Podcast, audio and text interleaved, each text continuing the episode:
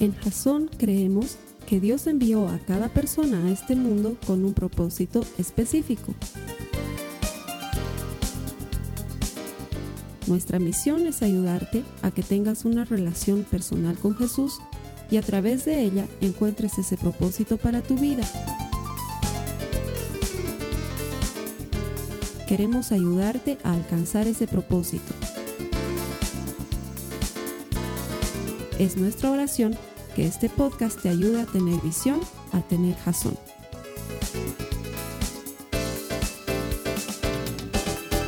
Bienvenidos a la última semana de la serie El Encuentro. Durante esta serie lo que hemos tratado de hacer es ayudarte a comprender cómo un encuentro con Jesús puede cambiar tu vida para siempre, porque el que se encuentra con Jesús encuentra todo lo que siempre ha estado buscando. Creo que ha sido una serie muy práctica sobre todo muy útil para que tengas esas fuerzas necesarias, no solamente para seguir adelante con tu relación con Jesús, pero para ayudar a otros, que ese es el, objetivo principal de Jason. Queremos ayudar a otras personas a desarrollar una relación personal con Jesús. Queremos que te transformes en un verdadero seguidor de Cristo. Eso es lo que hacemos. Y durante estas últimas cuatro semanas y con estas cinco semanas hemos compartido distintos encuentros que Jesús ha tenido con mucha gente. De hecho, si recuerdas bien, desde la primera semana lo que habíamos visto es que Mateo se encontraba con Jesús y al encontrarse con Jesús pasaba de ser una persona no querida y una persona rechazada a transformarse en alguien importante, a transformarse en alguien querido porque Jesús ha venido a buscar y a salvar lo que se había perdido. La segunda semana aprendíamos sobre una, ¿alguien se acuerda?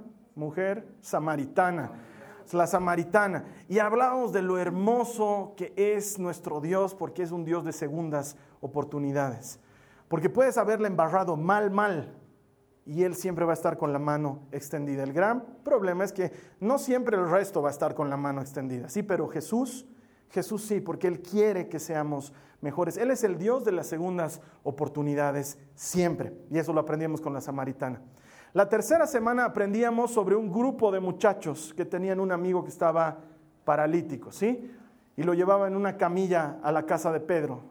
Probablemente, no sé, tal vez era la casa de Miguel, también no tengo idea, pero lo llevaban a una casa y lo descolgaban por el techo y, y Jesús lo sanaba. Y ahí aprendíamos lo importante y lo valioso que es que nosotros ayudemos a nuestros amigos a acercarse a Jesús. Porque si eres amigo de verdad, la vida de esas personas que son tus amigos te debería importar y deberías estar deseoso y desesperado por llevarlos a aquello que a ti te ha dado vida. Y eso lo aprendíamos en esa tercera semana. La cuarta semana, que es la última semana que hemos pasado, aprendíamos sobre... ¿Alguien? Jairo era un hombre muy importante y su hija se estaba muriendo y aprendíamos cómo llevar a Jesús a nuestra casa Acercar a Jesús a nuestros hijos, a nuestra familia, a nuestra esposa, a nuestro esposo, o cuando eres hijo, acercar a Jesús a nuestros padres, parece ser una tarea imposible y se vuelve una tarea titánica. Pero es la tarea más importante.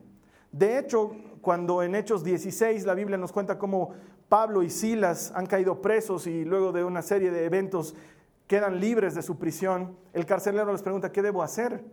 para ser salvo. Y Pablo le dice, cree en el Señor Jesús y serán salvos tú y los de tu casa. Porque es muy importante que la salvación alcance a toda nuestra familia. Y eso aprendíamos la semana pasada, cómo llevar a Jesús hasta la gente de nuestra casa. Pero hoy vamos a aprender sobre un encuentro muy especial. Y es que aunque la gente de tu casa es muy cercana, probablemente no sean los más cercanos a ti. Puede parecer raro, pero probablemente no lo son. Porque a lo mejor pasas más tiempo con alguien más. A lo mejor tu hermano o tu hermana, a lo mejor un socio, a lo mejor no es tu esposo ni tu esposa, sino es un compañero de trabajo, porque pasan mucho tiempo juntos y es alguien muy, muy cercano, muy, muy cercano. Probablemente no le tengas el mismo afecto que le tienes a tus hijos, seguro, pero pasas más tiempo con esa persona por las cosas de la vida. ¿Te has dado cuenta que en el trabajo pasas más tiempo con la gente de tu oficina que con la gente de tu casa. Porque las cosas de la vida muchas veces se dan así. Y nos olvidamos que Jesús también está para esa gente que es muy, muy, muy cercana. O probablemente no es alguien con quien pasas mucho tiempo, pero es alguien que tú consideras muy apegado a ti, No es tu hijo, no es tu hija, no es tu esposo o tu esposa, pero es alguien que tú consideras muy apegado a ti, muy próximo.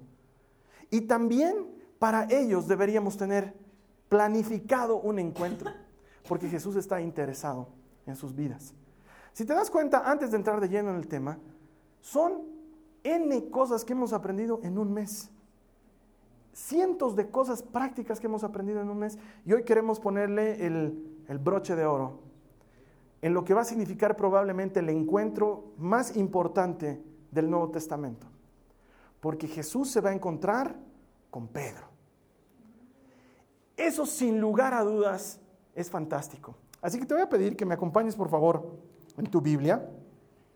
Vamos a ver lo que se encuentra en el Evangelio de Juan, en el capítulo 1, los versos 40 al 42. Y si tú te estás conectando por primera vez a nuestros servicios en línea, te invito a que hagas clic. Debajo de mí está apareciendo una, un enorme aviso que te invito a utilizar una Biblia gratuita en línea, no solamente durante el servicio, pero las veces que tú quieras utilizarla. Los que están aquí pueden utilizar exactamente esa misma Biblia y seguir las notas de la prédica, ahí lo tenemos todo.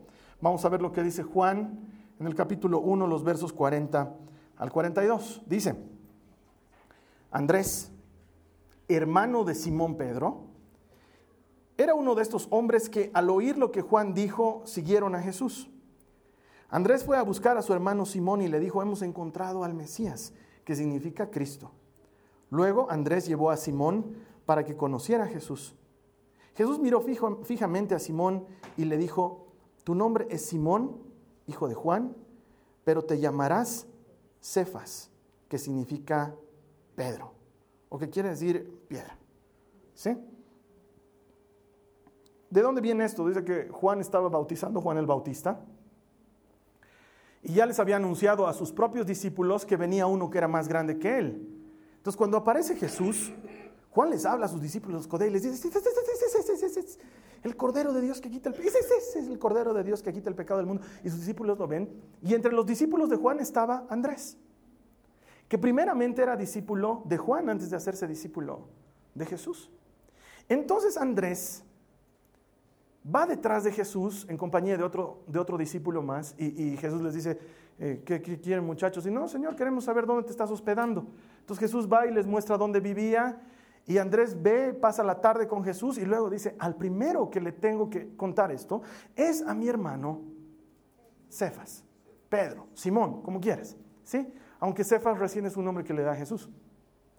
Y es que Andrés y Pedro tenían una relación muy especial porque además de ser hermanos eran socios. Trabajaban en lo que los historiadores y los teólogos coinciden, era un muy lucrativo negocio de pesca. Ambos eran pescadores y ese era su negocio y eran socios. Entonces, Andrés se va y le cuenta a Simón que ha encontrado al Mesías y lo lleva. Como muchos de nosotros hacemos, traemos a alguien a la iglesia o lo llevamos a nuestro compartimiento bíblico, lo lleva a Jesús. Y lo primero que hace Jesús es asustarlo a Pedro. Porque imagínate que sea la primera vez que tú conoces a alguien y que te digan, hola, hola Enrique, pero tú ya no eres Enrique, tú desde ahora te vas a llamar D'Artagnan. Así, ¿no? Eh, o sea, tú dirías, ¿qué le pasa a este? papa frita. O sea, ¿por qué me está diciendo eso? Y eso explica por qué, si nunca te habías dado cuenta, este primer encuentro como que no hizo mucha mella en Pedro. Te lo voy a explicar más adelante, pero lo primero que quiero que comprendamos de este primer pasaje es que nunca menosprecies la invitación que haces, porque no sabes a quién puedes estar invitando al reino de los cielos. En ese momento Andrés no tenía idea que estaba invitando al gran Pedro, al que iba a ser la luz de la iglesia primitiva, el gran hombre que iba a abrir las puertas para el Evangelio entre los judíos y primeramente también entre los gentiles, aún antes de Pablo, que iba a abrirnos un modelo de cristiano fantástico, porque si hay algo que no podemos negar de Pedro es que era torpe, rudo, medio tonto, medio arisco, medio vehemente, medio, medio que hacía renegar, pero muy real muy como tú y como yo, muy humano. Ver a Pedro es vernos un poco a nosotros mismos. Entusiasmado con algo, pero al ratito medio asustado y medio no queriendo. Eh, bien metido en una cosa, pero dos días más tarde ya no se ha comprometido. Es, es muy parecido a nosotros. Y Andrés no tenía idea que estaba invitando a ese hombre a conocer a Jesús. Porque años más tarde, cuando Jesús estaba en el monte de la transfiguración, no iba a ser Andrés el que iba a estar con él, iba a ser Pedro. Años más tarde, cuando Jesús estaba levantando a la hija de Jairo, como veíamos la semana pasada, no iba a ser Andrés el que iba a estar en esa habitación, iba a ser Pedro. Años más tarde, cuando la gente criticaba a Jesús sobre dar la ofrenda y el diezmo al, templo y todas esas cosas, no iba a ser Andrés el que iba a ir a pagar el impuesto, sino iba a ser Pedro. Años más tarde, cuando Jesús se molesta con sus discípulos y se da la vuelta triste y molesto y les dice, ¿ustedes también quieren irse? No iba a ser Andrés el que le iba a decir, Señor, no nos vamos, iba a ser Pedro. Pedro era el que iba a decirle, Señor, solo en ti encontramos palabras de vida eterna. A este hombre estaba llevando Andrés a un encuentro. Nunca menosprecies la invitación que haces a alguien para conocer a Jesús. No sabemos a quién estás invitando a la iglesia. No sabemos ese, entre comillas, anónimo que has traído hoy, que está sentado a tu lado, lo que hará mañana para Dios. Y jamás lo hubiera hecho si tú no lo hubieras traído a la iglesia. Yo creo que Andrés jamás se sintió celoso, jamás dijo, oye un ratito, ¿por qué a mí no me llevan a las juntas? ¿Por qué siempre lo llevan a Pedro, a Santiago y a Juan? Yo también estaba al principio. No, yo creo que Andrés se sentía feliz de haber llevado tamaño hombre a los pies de Jesús. Además que conociéndolo a Pedro como era, Andrés ha debido sentirse hasta medio orgulloso y medio, no sé, ha debido sobraquear ahí en algún momento porque se ubican de Pedro, yo lo llevé al maestro, porque Pedro, Pedro era Pedro, ¿no? Tenía su carácter y era impetuoso. Y, y lo que puede parecer a tus ojos difícil, para Dios no es imposible. Porque muchas veces decimos, ¿cómo voy a llevarla a tal persona o a cual persona a la iglesia? No, y más cuando es muy cercano a ti, ¿no? Ya hasta tus hijos, tú dices, ya voy a hacer el esfuerzo, voy a hacer lo que ha dicho el Carlos Alberto la otra semana, me voy a meter en su mundo, no los voy a obligar, voy a orar por ellos, etcétera. Pero a este que trabaja todos los días conmigo y me ve cara a cara y sabe que fumo en secreto, entonces ya no, o sea, es... Eh, es, además, es, piedra dura este porque no cree en nada, no, no, no le interesa nada. Nunca menosprecies una invitación. No sabes a quién puedes estar llevando al reino de los cielos, a quién le puedes estar dando entrada. Y el día de mañana lo que Dios puede hacer a través de esa persona, solo porque tú lo invitaste alguna vez a acercarse y tener un encuentro con Jesús. Lo fantástico de este encuentro, te decía, es que el primer encuentro que tuvo Pedro como que no pasó más. Porque si leemos bien en la Biblia y comparamos los cuatro evangelios, Pedro volvió a lo suyo. Lo conoció a Jesús y mucho gusto y se hizo decir piedra y dijo, ah, yo soy piedra, entonces tú eres planta. Y se, fue y, volvió a lo suyo. Volvió a su negocio. Pedro era un pescador y sus socios eran Santiago y Juan. Y en su barca trabajaba con él Andrés. Esos eran los, los que tenían el monopolio de los peces en la época de Jesús. Y Pedro se vuelve a su negocio. Y muchas veces no tomamos este hecho en cuenta, porque nosotros quisiéramos traer a alguien a Jesús y que ni bien ha venido a la iglesia, lo saquemos y, ¿qué te ha parecido?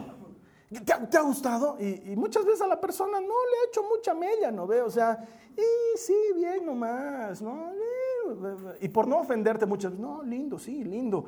Y ya las siguientes semanas te huyen, no te contestan el teléfono, desaparecen porque no, no les ha gustado, no, no ha sido lo que ellos estaban esperando.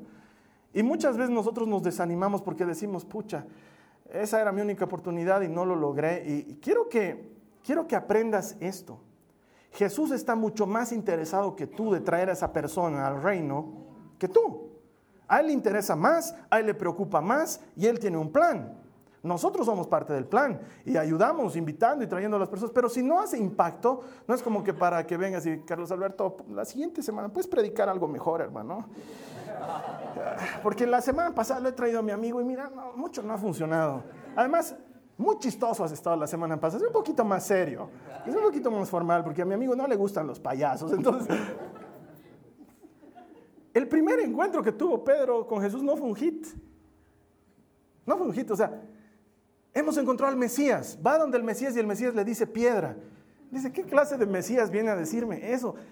Pedro se volvió a lo suyo, se volvió a la pesca. Mira lo que dice la palabra de Dios en Lucas 5 del 8 al 11. Lucas 5 del 8 al 11. Dice, cuando Simón Pedro se dio cuenta de lo que había sucedido, cayó de rodillas delante de Jesús y dijo, Señor, por favor, aléjate de mí. Soy demasiado pecador para estar cerca de ti. Pues estaba muy asombrado por la cantidad de peces que habían sacado, al igual que los otros que estaban con él, sus compañeros, Santiago y Juan, hijos de Zebedeo. Ellos también estaban asombrados. Jesús le respondió a Simón, no tengas miedo, de ahora en adelante pescarás personas. Y en cuanto llegaron a tierra firme, dejaron todo y siguieron a Jesús. Te pongo esta cita en contexto para que entendamos lo que está pasando. Que el primer encuentro no sea un éxito no debería desanimarte, porque Jesús está más desesperado por conquistar a esa persona que tú. Finalmente, Él es el que elige, no somos nosotros. Resulta ser que Pedro lo conoce a Jesús y luego al día siguiente sigue con sus cosas y vuelve a pescar. Pero como Jesús está más interesado en Pedro que Pedro en Jesús, Jesús va y no encuentra mejor lugar para predicar que la barca de Pedro. Al día siguiente de haberse conocido, me imagino que ha sido más o menos así, Jesús se levanta y dice, ok, ayer Pedrito no se quedó con nosotros, pero él tiene que ser la piedra. Yo le tengo que decir que él va a ser la piedra y le tengo que conferir ese poder y esa autoridad y él tiene que guiar a sus hermanos. Entonces, voy a ir a predicar a su barca. Porque Jesús podía haberse buscado cualquier otro púlpito, pero él va y se sienta en la barca de Pedro y lo mira. Hola piedra, ¿cómo estás? Y seguramente Pedro ahí lavan sus redes porque han estado pescando toda la noche y no han conseguido nada. No solamente estaba cansado y furioso, pero además estaba sin ánimo para bromitas. Entonces lo mira y le dice, ¿cómo es lechuga? ¿En qué puedo servirte? Y Jesús le dice, Piedrita, ¿puedes mover un poco la barca, irnos un poquito más lejos para que la acústica sea más buena? Yo quiero predicar desde aquí desde tu barca. Ok, ¿no? Entonces Pedro mueve la barca y sigue lavando sus redes y en eso Jesús se manda la prédica. No sé cuál de ellas, pero una de esas prédicas increíbles. Y Pedro mientras lavaba, escuchaba, pero limpiaba y sacaba basura y, y escuchaba de rato en rato la prédica. Y entonces ocurre el segundo encuentro, lo que tú no estabas esperando. Porque Jesús va a salir en búsqueda de aquel de quien Él está interesado. De hecho, la misma Biblia nos dice en Juan 15, ¿no soy yo acaso el que los ha elegido a ustedes? Ustedes no me eligieron a mí, yo los he escogido. Porque muchas veces uno dice, ah, y llegué al Señor en un momento. El Señor te ha traído en el momento en que Él ha querido traerte. Tal vez ahora era el momento, tal vez no. Muchas veces nos desesperamos porque hemos traído a X o Z persona a la iglesia y no ha funcionado. Tal vez no era su momento. Dios sabe. Pero Él va a salir en busca de ese Pedro. Lo va a hacer. Y entonces luego lo mira Pedro y le dice, vamos a pescar más adentro. Y le dice, no, ya. Tú predica y déjame el negocio de los peces a mí. Hemos pescado toda la noche. No hemos conseguido nada. ¿Con qué cara lo habrá mirado Jesús? Porque Pedro le dice, pero porque tú lo dices en tu nombre. Vamos a hacerlo. Porque algo ya había pasado en su corazón, algo había tenido esa prédica.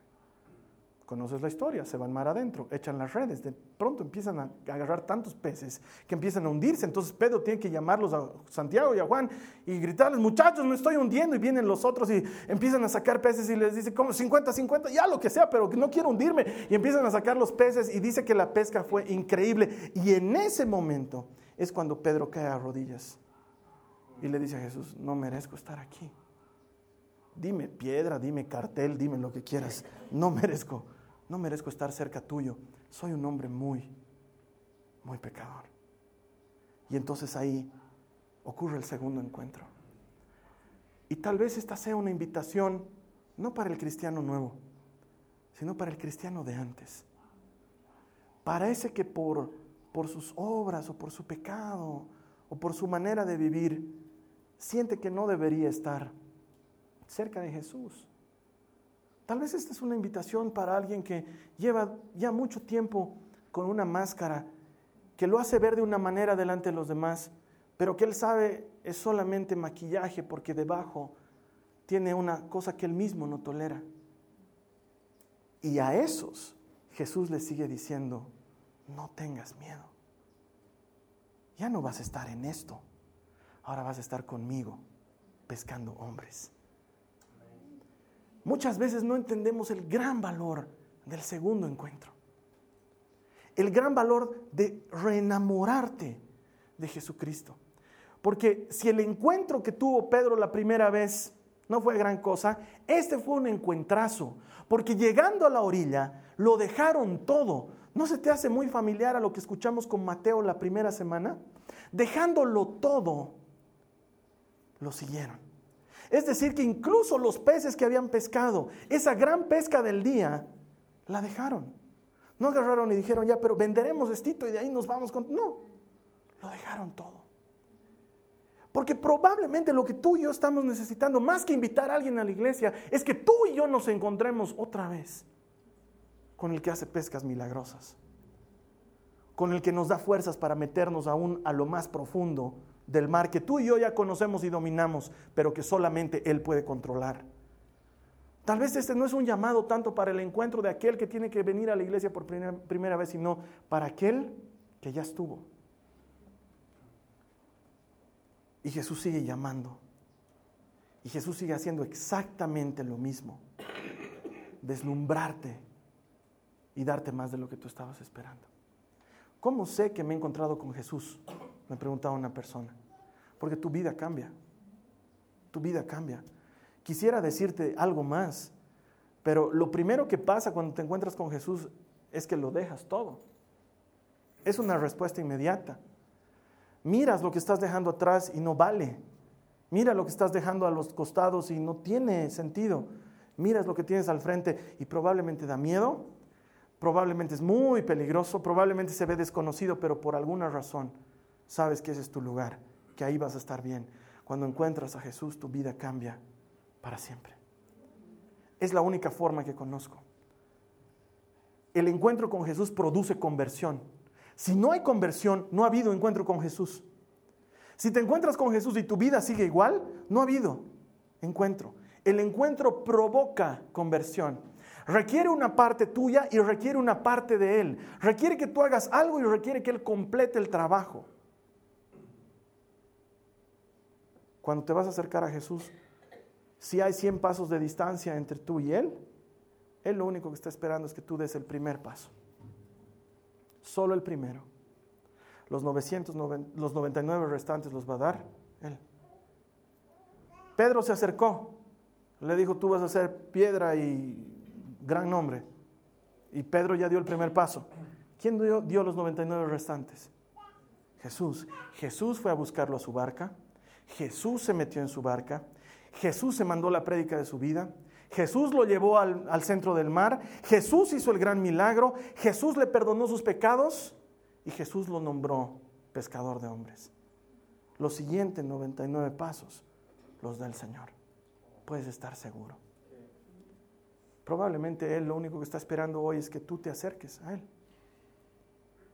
Que le digas, ya no puedo con mi carácter. Lastimo a todos los que están a mi alrededor Trato de ser agradable, pero termino siendo grosero y tosco y torpe. Señor, el paso que doy es venir a ti, humillarme y decirte que necesito ayuda. Tal vez tu problema es que eres muy confiado y por eso te engañan y te engañan y te engañan y te va mal y te va mal y te enamoras y te fallan y te metes en un negocio y te fallan y todos te fallan. Tal vez lo que estás necesitando es ahora acercarte a Jesús y decirle, necesito que este encuentro me cambie, que aprenda a ver las cosas como tú las ves que aprenda a pensar como tú piensas.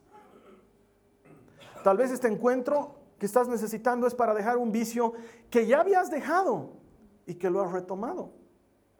Muchas personas ya han vencido vicios porque se encontraron con Jesús y hubo un cambio, pero luego las cosas otra vez han jugado en tu contra y el enemigo te ha tentado y otra vez estás en lo mismo que hace años no hacías. Tal vez este es un buen momento para acercarse al maestro y decirle, soy un pecador y necesito que me ayudes a dejar esto. Porque el mismo Dios de las segundas oportunidades que se encontró con la samaritana es este Dios que no se da por vencido con Pedro, que no dice, pucha, no nos fue bien a la primera y ni modo, me tendré que buscar otra piedra. No, Él quería que sea Pedro. Él necesitaba que sea Pedro. Él quiere que seas tú. Él necesita que seas tú. Podría hacerlo con alguien más, pero quiere hacerlo contigo.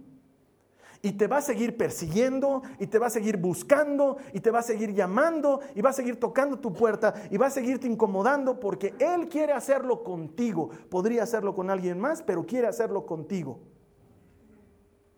Yo muchas veces le digo al Señor, no entiendo qué quieres de mí, por qué a mí, por qué me... No lo entiendo. Nunca lo voy a entender probablemente a no ser hasta que nos encontremos, pero por alguna razón Dios quiere algo conmigo.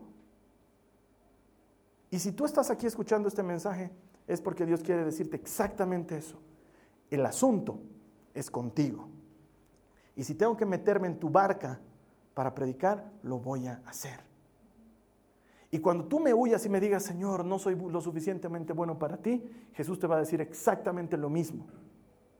No me importa lo bueno que eres, me importa lo bueno que te puedo hacer. Ese encuentro cambió la vida de Pedro. Luego, ¿a, qué, Pedro tenemos? Al Pedro impulsivo, al Pedro campeón, al Pedro que le dice, Señor, yo jamás, jamás te voy a abandonar, nunca me voy a ir. El Pedro que lo está reuniendo en una esquina, Jesús le dice, ¿qué te pasa? ¿Por qué has dicho que te vas a ir a morir a Jerusalén? Fuera, sáquese. ¿Cómo va a ir a morir a Jerusalén? ¿Y nosotros en qué quedamos? ¿Y el reino en qué queda? Y tus grandes prédicas ni hemos grabado. ¿Qué vamos a hacer? Tiene el coraje de reñirlo a Jesús. ¿Te ubicas qué Pedro es este Pedro? Se transforma en el gran Pedro. Este gran Pedro, que es tan real como tú y como yo, que un tiempo después, al calor de una fogata en una fría noche, dice delante de mucha gente, yo no conozco a ese Galileo nunca anduve con él. Que consultado una segunda vez dice, maldita sea, no lo conozco, dejen de molestarme. Que consultado una tercera vez les menciona a la mamá y a la abuela y a la bisabuela, hasta la tercera generación del que le pregunta, le dice, no lo conozco. Tu madre. Y que luego escucha cómo el gallo canta.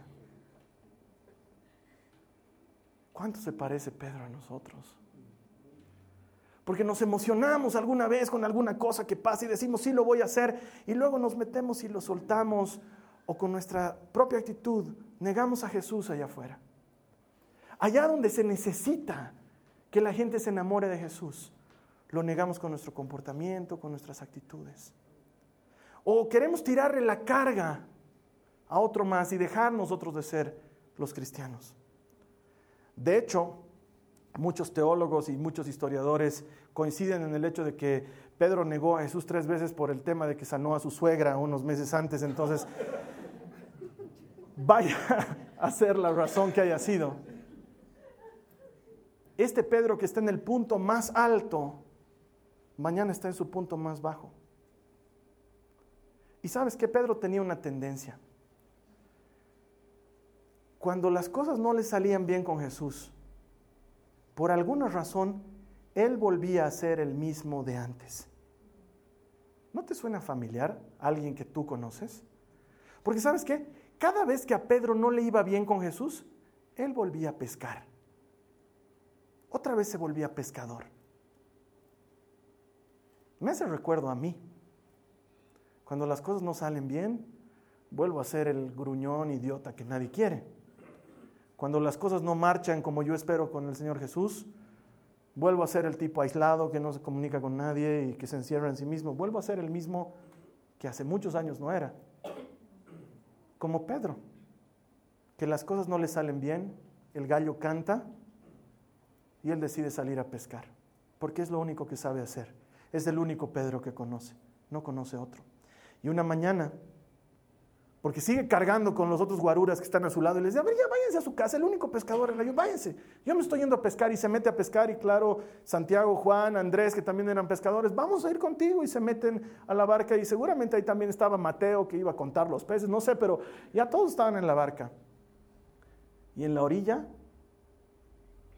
después de que todo eso horrible que Pedro ha vivido ya había pasado, divisa una silueta familiar que les habla por su nombre y les dice, muchachos, ¿tienen algo que comer? Y a Pedro se le cae la quijada y siente que su piel se le vuelve de gallina. y mira y dice, es Jesús, ha vuelto. Lo que hemos visto hace dos semanas en la tumba era verdad, ha resucitado. Estoy fundido. Lo he negado tres veces. Para todos debe haber campo en su reino, menos para mí. Pero conociéndose como él era, lo apasionado que era, él salta de la barca y se tira al agua y empieza a nadar y a correr hacia Jesús porque no es cualquier persona, es su Jesús. El tipo con el que dormía cabeza con cabeza. El tipo por el que lo había dejado todo. Entonces va y se acerca a la orilla y lo ve y, la Biblia dice que nadie se animaba a preguntarle, eh, ¿eres tú Jesús? Porque era Jesús, pero se veía distinto eh, y se veía igual, algo que es materia de estudio de otro momento. Y entonces Jesús está preparando unos pescaditos ahí para desayunar. Y Pedro se sienta a su lado.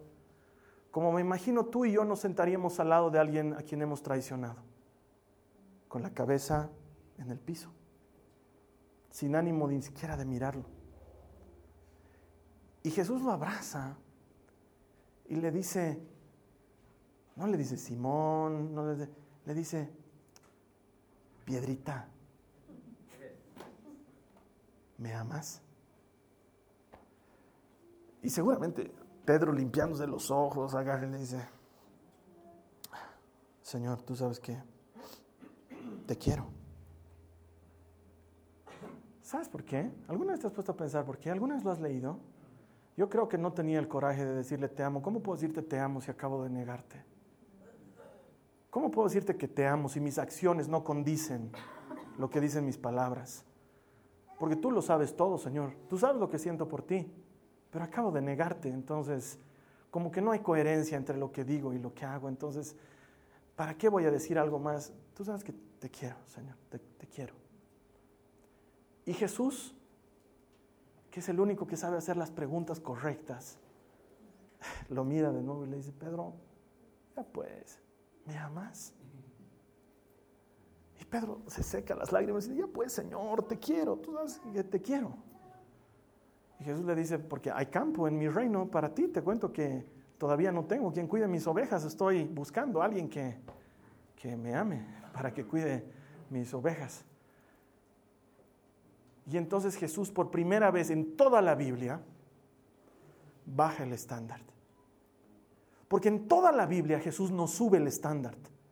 Él dice, ustedes escucharon que alguna vez se dijo, ojo por ojo y diente por diente, pero yo les digo que cualquiera que llame a su hermano imbécil va a tener problemas con el tribunal. Siempre nos sube el estándar. Él dice, si un enemigo viene y te golpea en la mejilla derecha, dale también la izquierda y nos sube el estándar. Si alguien viene y te pide tu capa, dale también tu manto y nos sube el estándar. Si alguien viene y te pide que lleves la carga una milla, llévasela dos millas y te sube el estándar. Siempre lo sube, siempre espera más de ti, siempre nos muestra que el camino es más alto, es más excelente. Pero de repente cuando le dice a Pedro, me amas, y él le dice, Señor, tú sabes que te quiero, Jesús baja el estándar a la medida de Pedro y en la tercera vez le dice, Pedro, ¿me quieres? Y la Biblia dice que Pedro se sintió muy triste porque sintió como Jesús bajó el estándar. Pero Jesús baja el estándar por una sola razón. Él quiere estar a tu altura. Para Él es más importante que estés en su mesa que cualquier otra cosa. Mira lo que dice la palabra de Dios ahí en... Vamos a leer los versos 17 y 19 de Juan 21. Jesús le preguntó por tercera vez, Simón, hijo de Juan, ¿me quieres? A Pedro le dolió que Jesús le dijera la tercera vez, ¿me quieres? Le contestó, Señor, tú sabes todo. Tú sabes que yo te quiero. Y Jesús le dijo entonces, alimenta mis ovejas. Y en el verso 19 dice, Jesús dijo eso para darle a conocer el tipo de muerte con la que Pedro glorificaría a Dios. Y se paró y le dijo, sígueme. E inevitablemente esto me sigue sonando a un encuentro. El mismo encuentro que años atrás tuvieron en una barca luego de una pesca milagrosa. acababa de ocurrir exactamente lo mismo. Un grupo de pescadores que tienen una pesca milagrosa, Juan 21 lo cuenta con detalle. El mismo Jesús que años antes le estaba diciendo, te voy a enseñar a pescar hombres, y que hizo que Pedro lo dejara todo y le siguiera, vuelve a decirle exactamente lo mismo. Pedro, ¿me quieres? Porque si me quieres, tú te tienes que hacer cargo de mis ovejas. Y se levanta y lo mira y le dice, sígueme. Y luego si leemos los hechos de los apóstoles nos damos cuenta que Pedro le siguió. ¿Por qué te cuento esto? Porque hay un tercer encuentro. Es una tercera vez. El Dios de las segundas oportunidades da terceras oportunidades y cuartas oportunidades y quintas oportunidades y no se da por vencido contigo. No lo hace. Puedes haberle negado, puedes haberlo traicionado, puedes haber renegado de él, puedes haberlo insultado, puedes haber hablado mal de él.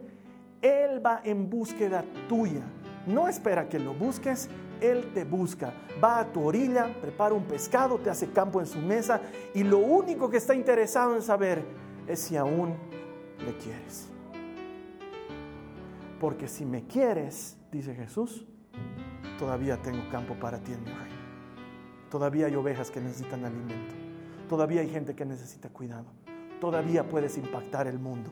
Todavía puedes alcanzar esas cosas que esperabas alcanzar. Nada se ha muerto, nada está perdido. Todavía hay campo para ti en mi mesa. ¿Qué le vas a responder a Jesús? Porque muchos aunque mi mayor anhelo es que la iglesia sea un lugar que disfrutemos, en lugar de ser algo que soportemos, para muchos de nosotros la iglesia es una pantalla. Muchos de nosotros venimos a la iglesia porque ¿qué va a decir mi marido? ¿Qué va a decir mi esposa? ¿Qué van a decir los fulanos de tal que ya cuentan conmigo en el servicio de acogida? ¿Qué va a decir el Ministerio de Música? ¿Qué va a decir? Pero ya no venimos con el mismo corazón, ya no venimos con el mismo espíritu, sentimos que es una carga y Jesús quiere decir a esas personas, si todavía me quieres, todavía hay campo para ti en mi mesa. Porque Dios no está interesado tanto en lo que haces como en a quien amas. Y si todavía tienes un campito para Él en tu corazón, Él tiene un campo totote para ti en su reino. Por eso me encanta Pedro. Porque se parece a nosotros en todo. Y sin embargo, el mensaje para Él es el mismo mensaje que para ti. ¿Me amas? Porque si me amas, todavía tengo un lugar para ti en mi reino. Durante cinco semanas hemos aprendido que un encuentro con Jesús puede cambiar tu vida para siempre. Pero algunos somos duritos, como Pedro, que no necesitamos uno, no necesitamos dos, necesitamos tres encuentros. Porque algunos como Mateo el encuentro lo cambian de por vida en ese minuto y para siempre, pero algunos somos como Pedro que fallamos y volvemos a ser pescadores, fallamos y volvemos a ser pescadores. No te desmoralices ni te desanimes. Dios está corriendo a tu encuentro. Él quiere encontrarse contigo. ¿Cómo sabemos esto? Aproximadamente unos 50 días más tarde, Pedro abre de una patada las ventanas de un lugar alto en el que estaban reunidos y predica la prédica más increíble de toda la historia de la humanidad, en la que ese día, solo contando hombres, tres mil se convirtieron Jesús.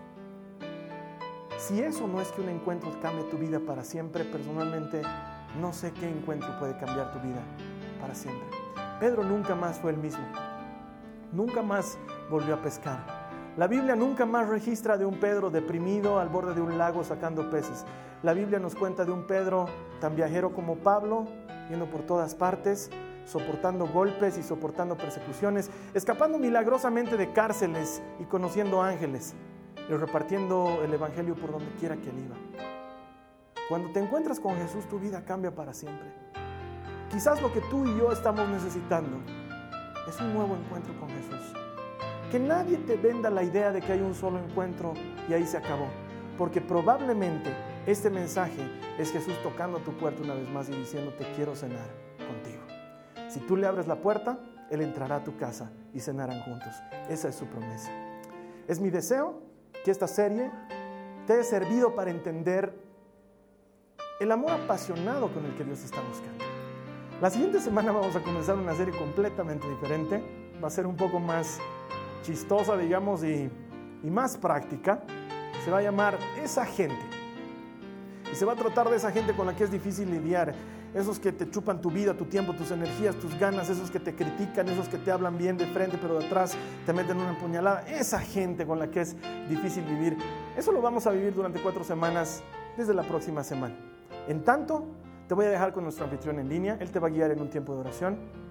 Estoy seguro que te voy a encontrar aquí la siguiente semana para que la palabra de Dios siga ministrándote y llevándote a desarrollar una mejor relación personal con Jesús. Gracias por haber estado conmigo. Esta ha sido una producción de Jason Cristianos con Propósito.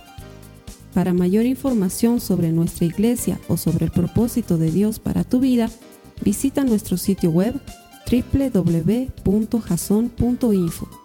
Allí encontrarás muchos recursos para animarte en tu relación con Dios, enseñanzas, nuestro blog, prédicas y mucho más. Te lo deletreamos